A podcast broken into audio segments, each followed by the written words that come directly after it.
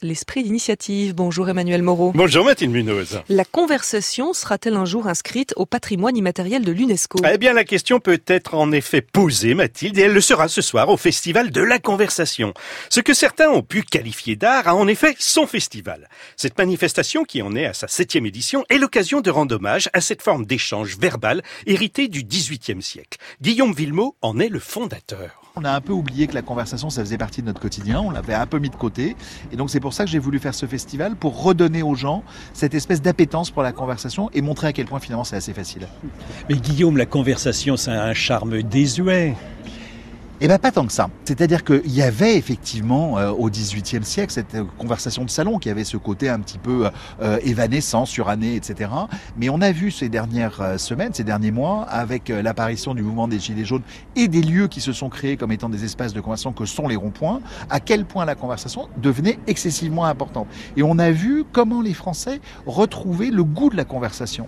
Et finalement, quand on se promenait, quand on échangeait sur les, euh, sur les ronds-points, moi je me suis baladé sur pas mal, on se rend compte que les gens avaient retrouvé cet espace qu'ils ne connaissaient plus, qui était un lieu dédié où ils se retrouvaient entre eux, donc qui était ces ronds-points, et que sur ces ronds-points-là, les gens retrouvaient quelque chose qui les unissait, qui était le fait de parler de sujets qu'ils avaient en commun. Et là, ils ont commencé à converser. Et ils ont retrouvé le sens même de l'étymologie de converser, c'est-à-dire faire avec. Et dans ce festival, euh, comment ça se passe? On se parle? Eh ben oui, c'est le principe, euh, Mathilde. Il y a des converseurs qui sont invités, comme euh, l'architecte Roland Castro ou l'écrivain Alexandre Jardin et d'autres.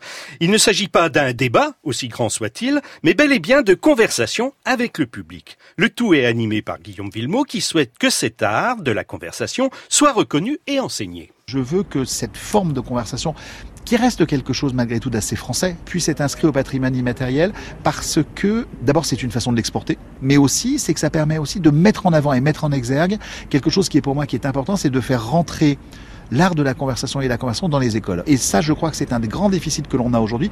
Nous n'apprenons pas à converser. Et si on avait des heures de conversation, je pense que ça ferait beaucoup de bien à tout le monde et ça permettrait d'avoir cette capacité à se réécouter. Vous allez créer des cahiers de vacances de conversation? Oui, on pourrait faire des cahiers de vacances de conversation. On se rend compte que finalement, la conversation, on a besoin de très peu de choses. Ce que je disais tout à l'heure, c'est euh, un moment, un lieu, un temps, un état d'esprit.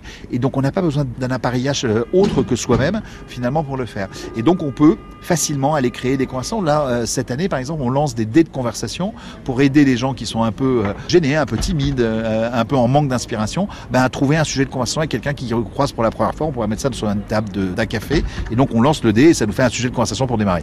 Et voilà, c'est parti.